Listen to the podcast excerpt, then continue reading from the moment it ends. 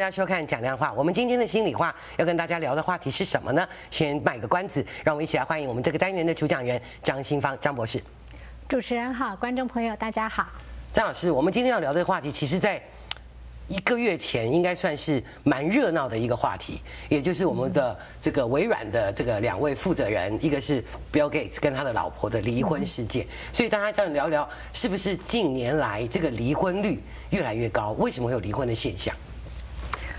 嗯，对，离婚率是普遍过去这嗯十几年来会越来越高了。那我想一方面也是整个社会文化价值会慢慢在改变。那大家呃，尤其以台湾这边来看的话，就是说一些很传统的观念会慢慢的，因为太太僵硬了，嗯，然后太是用家庭还是一些传统道德绑架啊。那以前大家就会觉得。好像在家里面，对，然后当然会很苦。那现在大家会慢慢觉得说，其实没有必要那么辛苦，那么委屈。OK。然后呃，个人的心理需求也是很重要的嘛。啊，很多时候其实父母自己不开心的话，小孩也不会开心。但离婚真的比较好吗？如果真的夫妻两个相处发生问题的时候？嗯，我我想当然是说，每个人结婚都会希望说可以幸福一辈子嘛，对，对不对？能够不离婚当然是最好。那但是说，如果说有问题的话，有沟通上有问题，或者啊、呃、性生活上面有问题，或者各方面的问题，如果能够早一点找专业的人帮他们解决，嗯、也许那个沟通方式可以改善，那当然就会比较好。但是呃，比如说呃。像上个月的那个新闻的话，所谓的熟龄啊，熟龄离婚，那这个比较多的就是，可能以前小孩子小的时候就会说，好，那不管两个人夫妻情感怎么样啊，先以小孩的需求为主，嗯，先维系住这个家庭，嗯，但是等到小孩大了，嗯，两个人就是空巢，尤其是空巢期，小孩都已经各自成家，或是至少离家了。那夫妻俩要是没话说，然后又不懂得怎么样，又没有一个可能长久以来没有一起培养一个共同的兴趣，嗯，那都各做各的，那就会有一点会考虑说，那这个婚姻还有什么必要？就变成说，我们既然好像生活的像个室友，那就何必要这个继续在同一个屋檐下生活了？对，就不一定需要被绑，就是被这个法律的东西绑在那边嘛。因为你们如果说没有太多的交集。那另外一个就是说，所谓的熟龄，大部分都是中年嘛。啊，如果说小孩到二十岁以上，那这个时候大家也也不是说所谓的中年危机啦，而是说大家到中年的时候会开始重新考虑一下，重新检查一下，说自己的这个人生价值、人生目标到底是什么？可能年轻的时候的目标就是哦，要有成功的事业啊，要有一个要建立一个家庭。那等事业稳定了，然后那个。家庭所谓小孩的需要也减少，就会开始比较说好，现在我是可以有时间来想想我自己的需求，嗯，对不对？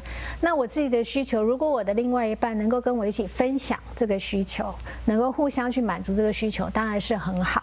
但是如果没有的话，会有一个一个急迫感嘛，因为我们都。到了一个年纪了，对，就会想说，我我都已经四五十岁、五六十岁了，对吧？我的人生还有几年不知道，而且可能身边还有很多朋友不小心就过世了。哎，那我们会想，OK，在这个不不知道还有多少时间的时候，我真的要抓紧时间来做一些自己真的想做的事情。就常常会讲说，为自己活一下啦，OK，对啊，然后我做一点让自己真的想做，好像过去因为家庭呃奉献而没有去旅行的事情。对啊，因为可能就被放在一边放很久了这样子，所以这个时候就会大家会重新去考虑说，好，我的个人需求是什么啊？那家庭对我的需求是什么？这两边要找一个平衡。那找不到平衡的时候，可能就会想说，那哪现在哪一个对我比较重要？嗯，啊，我去做。OK。那可以去跟伴侣分享说，好，我这些我现在有这些需求，我需要去满足。那。我们可以一起去分享，还是说你完全没有办法沟通了？不，完全没有办法配合，那就基本上沟通就失效了嘛。OK，就两边没有办法达到同一个方向了。对，因为如果有人就是不愿意配合，或是可能婚姻里面一直以来这个关系不是很平衡，都是只有一方在忍耐，或在委屈，或在做牺牲，那这个长久的不平衡，尤其是。可能是比较长久委屈的那一方，就会觉得说，我真的没必要啦。我已经，我已经为了这个家，为了你付出这么多，我现在开始可以为我自己而活，对不对？那你愿意不愿意换你来配合我？如果你不愿意来配合我，那我就自己另外想办法。嗯，那这个时候也是会说，OK，那。你可以啊，可以，就是说，如果不配合，或者说，那你能不能接受说，我自己做我的事情，做就真的像室友？对啊。如果可以这样也，也也就是也是一个平衡嘛，对，对不对，对？那所以这个都是两个人呃一个平衡的的一个很重要的一个环节，就对了啦。哦、啊，刚刚老师有讲到说。找所谓的 consultation 就是找婚姻的咨询，但以华人的观念里面，其实好像觉得这是家务事，再去找个人咨询，好像不见得能够多大的帮助。那老师对这一点有什么跟观众朋友们可以再分享呢？嗯，其实哦，就年轻人会比较多一点。对啊，那但是就普遍来讲，我碰到要找婚姻咨询的呢，就是。来到我这边的时候，其实因为来我这边，其实如果是他们要解决、要改善婚姻关系，如果是第一步的话，就会就会很有改善的一个机会。OK，但是通常都是累积了二三十年的那个积怨。OK，那积怨这么多，你那个时候才来。其实就很难了。你你如果是积怨积怨二三十年，你要来要来个两三个月，或甚至两对不对都不太可能说一个那么跨界。所以那时候他们来的时候比较多都是要找一个裁判，来说谁对谁错就对了。对，然后要看要要会拉说要我的去跟他们讲，我去跟他另外一半讲说都是另一半的错，是他没有错。然后两边都会这样子嘛。OK。所以两边都会有一个完全不同的故事，就同一个事情。比如说母亲节发生了什么事情，好，那可能丈夫有丈夫的说法，Virgin，然后对，然后太太有太太的说法，但是两个人会是南辕北辙，对，所以基本就是没有办法同理对方这样子。OK，但是当然你说如果到了老师那里，还有机会把两边想说的话表达了，不管功能怎么样啊，但有的人可能连去都觉得面子上挂不住，不去。那这样是不是其实更没有帮助？其实找到对的 consultation 还是对婚姻这个维系是有加分。对啊，因为就是单讲说说去了没有用，或者是说去了就说啊他懂什么，对对对。那那就是这个态度本身，这个态度本身是非常僵化的，就就表示说这个人是不愿意改变的。嗯，对。所以不愿意改变，光是会讲出这个话的人，或者是其实婚姻智商很多都是太太先来。哦，太太先来的原因是先生不肯来。嗯，先生不肯来的原因就会说面子问题啊，也不是面子问题，他就会觉得说，好啊，要去找新医生，你去啊，反正是你的问题，不是我的问题。所以就是会讲出这样的话，不愿意改变人，就是其实就是因为这样，他们的婚姻才有问题。OK，对对。所以我觉得这个是一个蛮好的一个判断方式。如果两个人真的在沟通的时候发现说有这样子的情形的时候，我觉得还是要去突破啦，对不对？对啊，但是很多人就是连那个愿意，就是不愿意都不愿意，对，所以那个可能就是最主要的问题方对对。那那样子的话呢，其实，呃，对成人子女来讲，其实是一个很大的压力。哦，因为他们就会，就是，就像他们如果来智商婚姻智商的话，是要拉心理医生去站在他们那一边。那有子女的话，就是会拉子女去站在他们那一边。嗯。那如果说刚好有两个子女的话，有两个以上的，那可能一个一个人拉一个，啊，那个爸爸拉 哥哥，对，然后妈妈拉小的，或者是说，但是如果只有一个的子女的，那真的很痛苦。那那个一个就夹夹在中间，所以其实很多成年子女会打电话来，呃。想说要帮爸爸妈妈约化解一下，对，要要帮他们约。我说，可是如果是你要帮他们约，他们自己不愿意来，这个是没有用的。OK，或者是说，所以我反而会说，其实你自己来，我可以教你怎么样去面对这样的情况。Oh, OK，不是教他们去处理，而只是教他们去自己划清界限，不要去管，就不要搅和到 父母之间的这样的争执中，因为他们他们自己的压力会太大了.完全不需要。不过老师刚刚讲到孩子，其实我觉得，当然我们讲。熟龄夫妇离婚的时候，呃，孩子当然成年的孩子会有一些压力，但是如果一般夫妇离婚，呃，碰对一般的年轻一点的孩子，是不是也会有什么样的影响？嗯，都会有影响啦。那我们先讲成人的这一部分哈，成人子女这一部分，就是就比如说像我刚刚讲那些例子，对，那那些成年子女，对，他们不会愿意选边，但是他们毕竟说哦。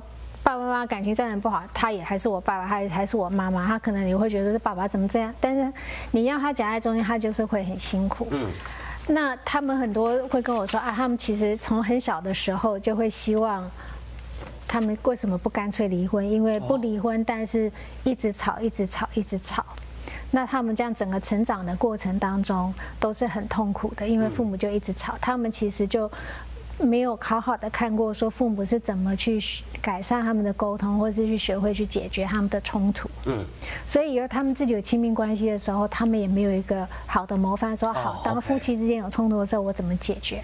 那另外有一个极端的相反的，是说，啊，父母因为他们其实感情不好，但是呢，他们为了要维系家庭，为了孩子，有然后就就就表示。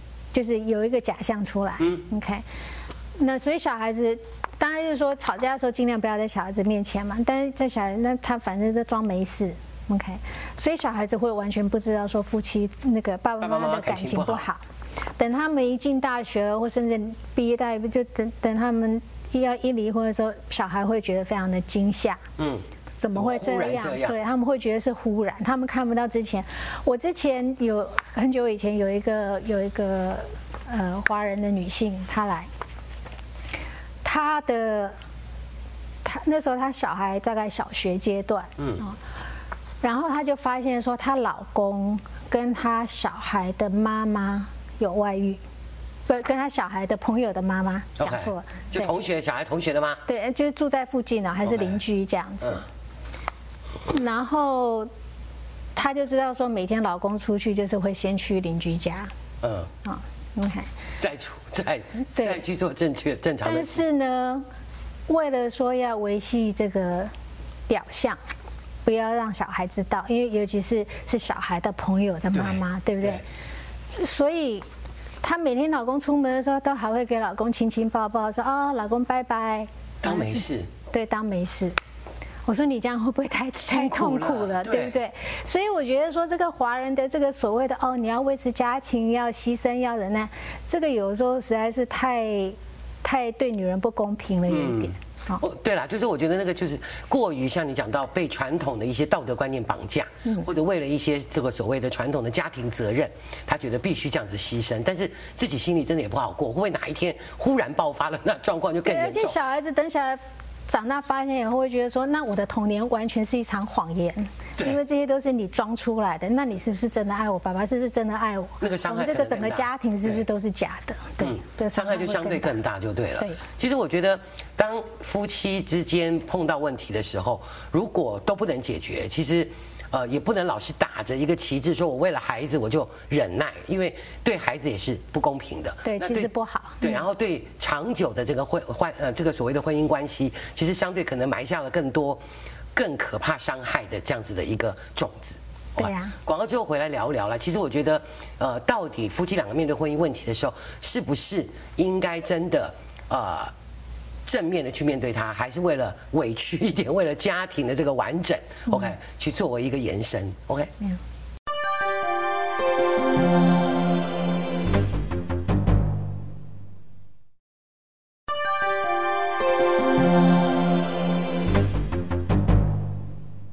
大家继续回到今天的心里话。接下来我想问一下我们的张博士，其实大家常常会说中东西两方好像对于离婚这件事的价值观跟想法不同，其实近年来是不是已经不尽然了？嗯，会稍微接近一点，但是还是有差啦。因为，因为西方他还是比较个人主义嘛，所以从结婚他就会觉得是两个人的事情，而不是两家的事情，对不对？对对对对对对。所以，美国人的婚姻里面比较不会有很多的婆媳，就是说婆媳问题也会比较少，因为他们也比较不会说去住在一起，对啊。所以这个家庭上面的那个。纠结会比较少。嗯，那中就是中国人华人文化里面，就是结婚就是两家人的事情，没错，对不对？对。所以如果说呃那个从一开始要结婚的时候，可能父母的干预就会很多啊，要去调查对方的身家背景啦，啊能不能好过啊，就是就是说两家合不合得来啊，这些有的没有的就会很多。那甚至说如果是住在一起，那就更麻烦了，对，对不对？那个那个冲突会有点更多，包括到可能第二代的这个教育的问题，都会产生一些这个纷争，对对，然后就会。呃，有的时候那个，如果说哦，你婚姻里面不快乐，大家就会说哦，就要劝和不劝离啊，就啊啊，无论怎么样啊，家庭还是最重要啊。对。啊，你不要这么自私啊，要为小孩子想，就是那就是说你就是不能为自己想，只要是为自己想，都是自私。嗯。所以这个就会让，就是这个不平衡啊，会会让大家会过得比较辛苦一点。OK。不过老师刚刚讲到说，传统观念里面，大家会觉得说，尤其是女人啊，在一个婚姻里面，好像为家庭的付出。哎，都是应该要做的，对不对？不过，对于我们的女性观众来讲，如果真的碰到了婚姻上的一些不协调跟不平衡，你会给他们什么建议？是继续忍让，还是用什么样的方式去突破自己这样子的一个困境？呃，当然是不要忍了，忍让啊！我之前可能也有在我们在讲情感关系的时候，就是所有的忍，如果你要去做什么事，都是去忍出来，那以后一定有问题，因为这个一定会有很多的积怨。对啊，那我会觉得说，就是去跟去多多跟人家谈，但是谈的对象当然是让你。信任的人，嗯嗯，然后或者是甚至就是找专业的人谈会比较好一点哦，因为还是会觉得说啊，我跟别人谈会有点丢脸呐，还是有的时候谈的时候会有一点压力，嗯，哦，因为其实就像我讲那个关在门里，这个结婚就是婚姻这件事情然后，就是如人如人饮水，冷暖自知然后，外人看不到，那你怎么讲？的时候，人家都是用他很片面的角度去做一些。呃，意见给你一些意见，虽然是他这些意见可能是好意，嗯，但是对当事人来讲会有压力。OK，嗯，他他他会去做不同的结论，会觉得说，哦，那你觉得说我是不应该有这个感觉吗？我是不应该想要离婚吗？是怎么样？他会有一些压力，反而更多的有彷徨了啦。可能在因为他的解读方面，但我觉得除了朋友之外，其实，在两个人婚姻不好就是有问题的时候，家人也会常常给一些意见。对不对？那这个也会造成他们两个其实上整个的关系更正常化的一些不好的这个影响。对啊，就是大家都会觉得说，因为我关心你，所以我可以告诉你这个什么什么什么，好像就是呃，我有这个权利来影响你哦。其实我觉得这个都是我们有点太自以为是。那当然是说，如果你觉得说婚姻有问题，第一个不要忍让，第一个你大还是去跟你的对另外一半沟通嘛。对不对？说我当你讲这样子的话的时候，我会觉得受伤，因为你这样讲话会让我觉得什么什么什么。嗯，OK，或者你这样做的时候，就不要说哦，你就是怎么怎么样一个人，这样的人身攻击就会让对方会觉得说你就是在打击我，那我为什么要听你？但是他可以比较比较呃具体的说，当你说这样子的话的时候，我会觉得受伤。所以你是跟他说你讲的这个话让我受伤，而不是说你这个人。怎么怎么样啊？这是一个差别。那会说，那你就是当然还是先跟当事人，对不对？因为解解铃还须系铃人，所以你有什么问题，就是跟你的另外一半先说好。你这样做的时候，呃，会让我不开心，会让我受伤，或者是说我有这样的需要，但是你并没有去满足到我这样的需要。OK。包括说，呃，其实性生活在婚姻里面是一个很大的一个部分。那可能华人的这个从小的教养里面也不太觉得说讲这样的事情好像不太好意思，对不对？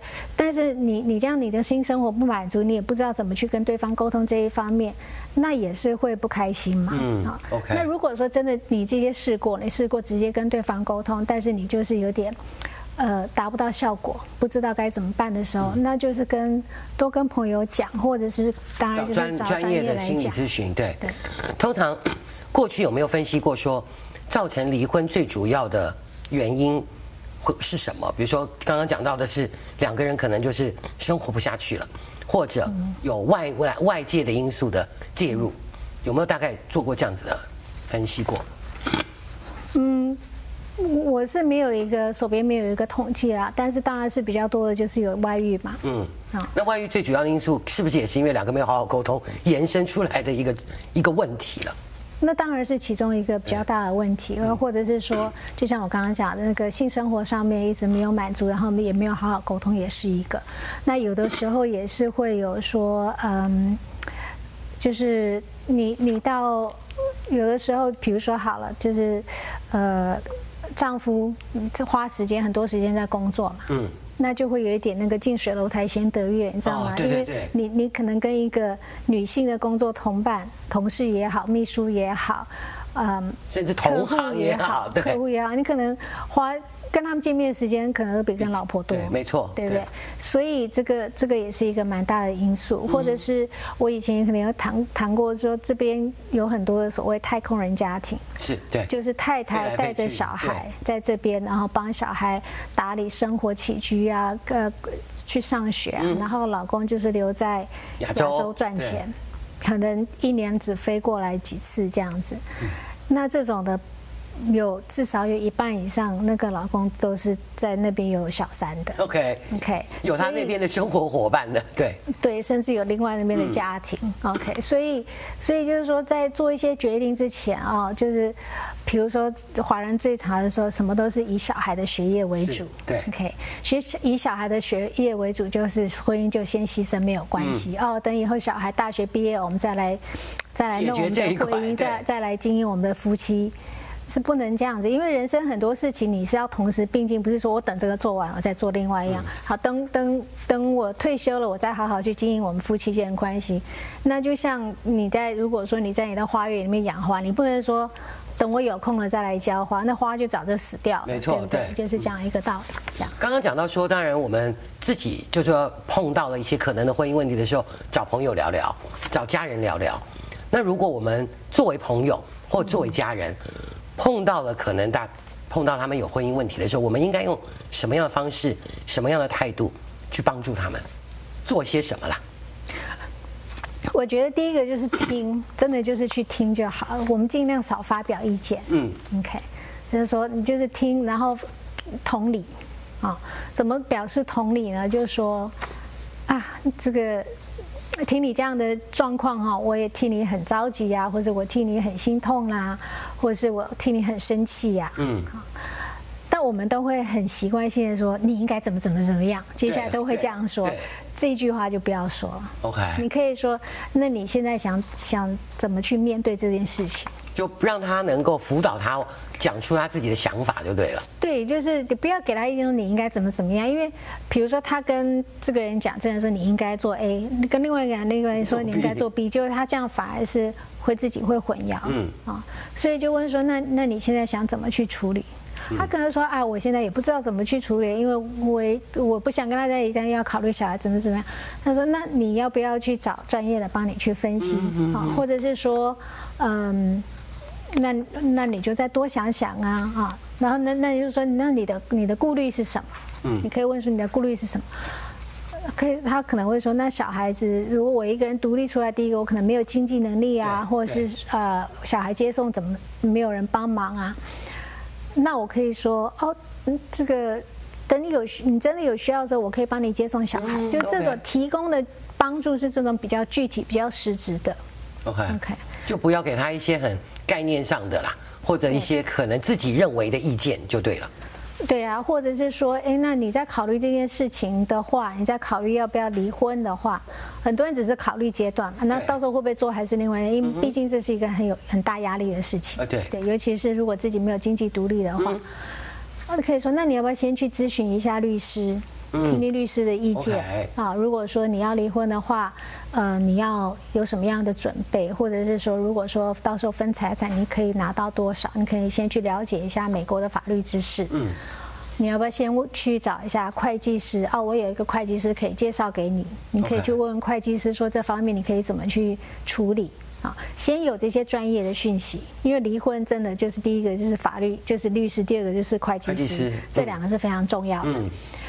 那回来以后，你再再考虑这些实际上的问题。要说，但哦，但是我没有经，现在没有经济能力。那哦，那你有没有考虑要找工作？嗯，就是在还没有离婚之前，可能先自己开始找工作嘛，先让自己有一个独立的这个能力出来。嗯，所以我们可以这是实质上面的这些东西，给他们帮助。但是不要说哦，啊，这这个男人太烂，你就是要离婚，或是 或是哦，你绝对不能离婚，因为你一离婚，这个小三就赢了，所以你就不能。哦，对，这 有这种说法，对对对。对对，所以这样会反而会让当事人他自己，嗯，非常的。彷徨犹豫，到底该怎么做？啊、因为他可能自己想的就哦，人家说这样，他好像哦这样不对吗？啊，对，那要让小三赢了，我也不甘愿，就弄得更痛苦就对了。对。不过老师刚刚讲到的是，当然我们在可能真的面对婚姻有问题的时候，在离婚之前对自己要做评估啦。那如果今天真的很遗憾没有办法做经济独立，那也没有办法真的找到工作，然后自己也没有这样子的能力继续生活，但怎么办？就不离了吗？还是以什么样的方式？去处理后续。其实我觉得哦，这个是我，就是至少以加州来讲啊，一个家庭主妇她要离婚，她会拿到的会比有工作的女性来的多一点，对。而且她可以说，如果说就不要说呃，就比如说如果是家暴的，嗯，或是情绪暴力的，绝对就离他。对，但是但是他们就会因为说没有经济能力嘛，会不敢离嘛，就委曲求全了。对，但是如果是在家暴的情况之下，为什么？其实你不用家暴，就是你如果说你今天到律师那边去，你告诉律师说你很想离婚，因为种种原因你很想要离婚，但是你没有钱，那律师会提问。第一个，你要是没有钱，就是丈夫是都是他在赚钱的那个人。嗯他可以先申请一个临时赡养费。嗯，OK。因为就法院就摆明他知道说你没有能力，但是你要你还要照顾小孩，法院会先通过，会让你先有一一一部分的临时生活上面不用担忧就对了。就是这样，让你在离婚过程当中还是有一笔钱可以去生活，可以去租房子，可以去带小孩。OK。所以可以先申请临时赡养费。那那当然就是说，可能离那个离婚过程那个律师费。也会最后变成有等于主要经济能力的那边来支付就对了。其实当然，我们今天聊这个问题，当然是因为新闻的一个热点。那当然延伸的让我们了解到，其实，在婚姻两个婚姻中间啊，两个人的相处应该怎么样的更有智慧的去面对跟处理问题。最重要的是，呃，离婚这两个字，我们不要再一直用。过去传统的观念，劝和不劝离的想法，去自以为是的帮助你周边的人。最重要的是，还是找到专业的医生跟专业的人士，才能给自己这个婚姻未来怎么去处理，做一个最好的分析，而不是建议，对不对？对。还有就是最后一个，就是说，在夫妻之间吵架的时候。除非你自己已经想清楚，不要随便说，我们就离婚。不要用离婚来威胁对方。对，我觉得这个是，因为你用离婚来威胁对方，对方就会觉得说，那如果这个婚姻对你可有可无，那我也要重新考虑一下。本来那个架可能没有那么严重的，本来那个吵架的议题本身不是那么严重，但是你这个话一出来，可能就会让对方退一步去想说，哎，哦，你你这么轻易就会想要离婚，那这是代表什么？嗯，所以就是除非你自己有这个心理准备，不要，要不然不要老是用那个。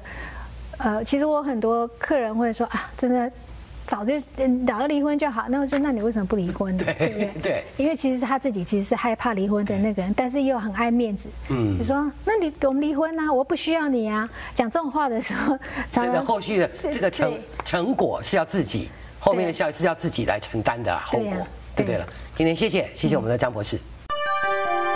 嗯